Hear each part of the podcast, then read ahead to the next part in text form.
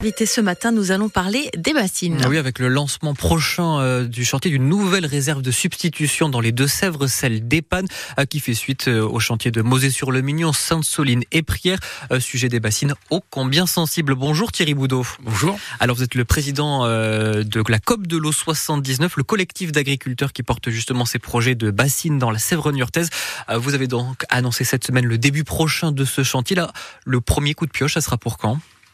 Alors euh, bonjour, merci de me recevoir. On pose les premières barrières aujourd'hui. Voilà, donc les travaux vont commencer dans les jours à venir.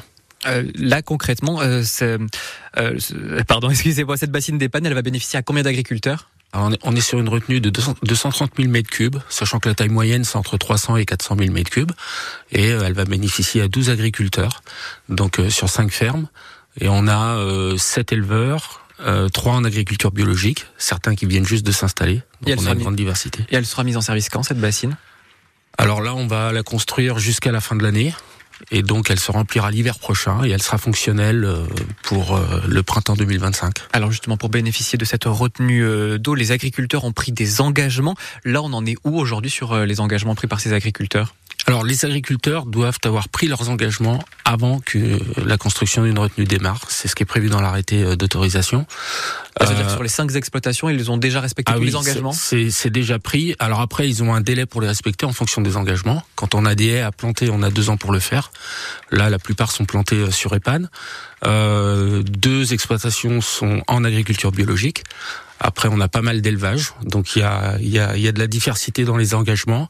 Pour certains, il y a un peu de délai pour les prendre. Ah, parce qu'on a vu aussi qu'il y avait des inquiétudes ou en tout cas des interrogations sur le respect de la réduction d'utilisation de produits phytosanitaires. Euh, je crois que c'est l'engagement, c'est 50% euh, d'utilisation en moins. Là, aussi, c'est respecté par ces agriculteurs? Alors ça, c'est un engagement qui est collectif à l'échelle euh, à l'échelle de tout le bassin. Quand on parle d'engagement, ça me permet de rappeler que le premier engagement qui est pris collectivement par les agriculteurs, c'est en moins d'une génération, c'est d'avoir réduit de 50% la consommation d'eau. Le deuxième, c'est de faire des retenues pour substituer une partie du prélèvement qui est fait l'été pour le faire l'hiver. C'est du bon sens avec les pluies qu'on a en ce moment. Un troisième engagement, c'est la conditionnalité de l'accès à l'eau euh, avec euh, des, engagements de plantation de haies et tout ce qu'on vient de dire. Et il y en a un troisième qui est, euh, qui est très important avec le protocole d'accord, c'est un, établissement public sur ce territoire-là qui partage l'eau. Et on a les premiers résultats d'un travail intéressant parce qu'on a une eau qui est mieux partagée aujourd'hui, moins de gros volumes, plus de petits volumes. Voilà, c'est tout un ensemble. Euh, mais, j'insiste sur un engagement parce qu'on a vu une étude commandée par la commission de l'eau Loire-Bretagne qui finance en partie ces, ces, ces réserves, euh, qui évoque un retard des agriculteurs sur euh, les engagements. Qu'est-ce que vous répondez à cette étude? Ce que dit cette étude, euh, la première chose, c'est une première recommandation qui dit surtout baissez pas les bras et continuez le projet parce qu'il est très intéressant. Il y a un regard. Euh, oui, elle conforte l'utilisation des bassines, effectivement. Ben, en tout cas, dans ce cadre-là, parce que c'est un, un, un, mixte de solutions et c'est ça qui est intéressant, c'est pas que des retenues d'eau. Mais elle dit qu'il y a du retard sur la prise. Ce qu'elle dit aussi, euh, elle s'intéresse au partage de l'eau, comme je viens de le dire. Elle regarde aussi, euh, il y a une évaluation qui est faite des premiers engagements, c'est assez intéressant. Elle souligne euh, les corridors écologiques, les plantations de haies qui sont faites, au-delà des engagements prévus. Il y a un regard qui est fait sur l'évolution d'utilisation des produits phyto mais en le mettant en réciprocité avec l'avancement du projet. Il n'y a qu'une seule retenue de fait aujourd'hui sur 16. Celle de Mosée sur le Mignon. Voilà. Donc, effectivement, il y a, il y a une forte attente sur euh, sur ce dossier-là. On est sur un on est sur un projet qui doit être un accélérateur de transition. Ça doit parler dans le débat qu'on a en ce moment, et ça, on le revendique. Nous, on veut on veut que ce projet soit un accélérateur de transition. Alors justement, est-ce que vous seriez prêt à aller plus loin que les engagements qui ont été euh, mis dans le protocole d'accord? Alors il faut il faut euh, il faut déjà déjà le protocole d'accord est un est un projet très ambitieux. Il n'y a pas d'équivalent en France il est très regardé. Euh, il faut déjà euh, respecter l'ensemble de ce protocole, c'est déjà beaucoup.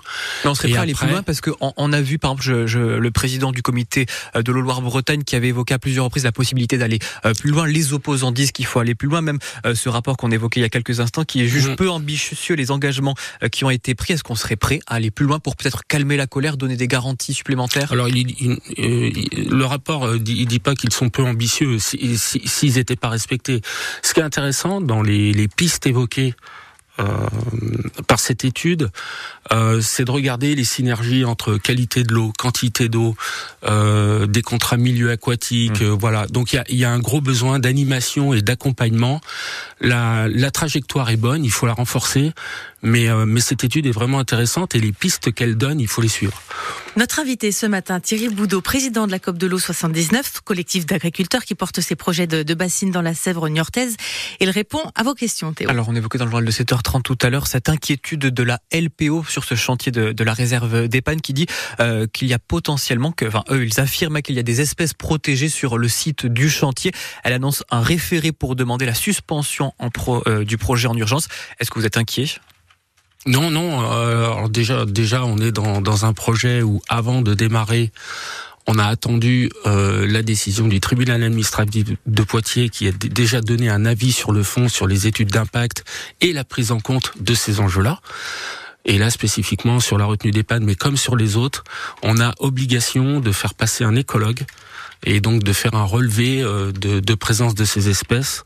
Euh, du coup, vous pouvez nous assurer ce matin qu'il n'y a aucune espèce protégée sur le site de la réserve actuellement? Oui, ah oui, oui, oui, c'est vérifié, ça, c'est une obligation. Et, sur le calendrier, les, les opposants aussi euh, pointent une interrogation. Il y a un recours qui est en cours devant le tribunal administratif de Bordeaux. Est-ce que ce n'est pas un pari risqué de lancer ce chantier avant même d'avoir la décision du tribunal administratif? Non, on considère que non. C'est euh, tout à fait un droit d'aller euh, d'aller en recours. Hein. C'est un recours en appel de la décision du tribunal de Poitiers. Euh, le même tribunal de Poitiers, je le rappelle, qui a pu annuler d'autres projets de retenue, notamment dans le bassin du Clin. Voilà, donc on peut faire confiance sur l'appréciation juste de ce tribunal sur ce genre d'enjeux. Mais justement, est-ce que ça vous inquiète pas de voir que d'autres réserves ont été annulées? Non, il y a, y a, justement une spécificité dans ce projet avec une étude d'impact très approfondie et justement ce qui nous intéresse, c'est que le jugement à Poitiers était un jugement sur le fond, très étayé, justement sur la prise en compte de ces enjeux-là. Donc vous êtes confiant aujourd'hui? Oui. Le gouvernement a annoncé pendant la période de colère des agriculteurs et qui dure encore et pendant la période de mobilisation euh, qu'il fallait accélérer sur la construction euh, des réserves de substitution. Il a aussi évoqué de euh, raccourcir les délais quand il y a des recours. Ça va dans le bon sens selon vous Ça vous a soulagé ces annonces? Alors déjà, ce qu'on a vu dans cette mobilisation récente qui est, très forte et qui est encore très forte, je la ressens autour de moi, euh, c'est une très forte attente sur l'accès à l'eau partout en France, dans le sud, le sud-ouest, dans notre région, mais finalement partout en France. Euh, on sent que le gouvernement entend cette attente qui est très forte. Il tente d'y répondre. Maintenant, on attend de voir. On voit, on voit qu'il y a tentative de réponse sur les, les délais. Euh, Mais est-ce qu'aujourd'hui, c'est la simplification, la les, les, les bassines, les réserves de substitution avec le réchauffement climatique? Ah ben justement là, pour ça notre projet euh, s'inscrit dans un mixte hydrique. Euh, il faut avant de construire de retenue réfléchir à la sobriété. Euh, c'est ce qu'on a fait. On a on a enclenché un un gros plan de sobriété et de réduction des prélèvements, bien au-delà de ce qu'on pourrait nous demander euh, dans, par exemple, le gouvernement. Euh, il faut aussi une instance de partage de l'eau autour de ça et un engagement de conditionner euh, l'accès à l'eau sur des sur une condition agroécologique. Voilà, c'est tout ce mixte qui fait qu'une une réserve d'eau peut être la bonne solution si tout est prévu autour. Sur juste en deux mots sur les réserves de Sainte-Soline et Prière, elles seront opérationnelles quand? Alors elles le seront l'hiver prochain. Merci beaucoup Thierry Boudot. Je rappelle que vous êtes le président de la COP de l'eau 79. Merci.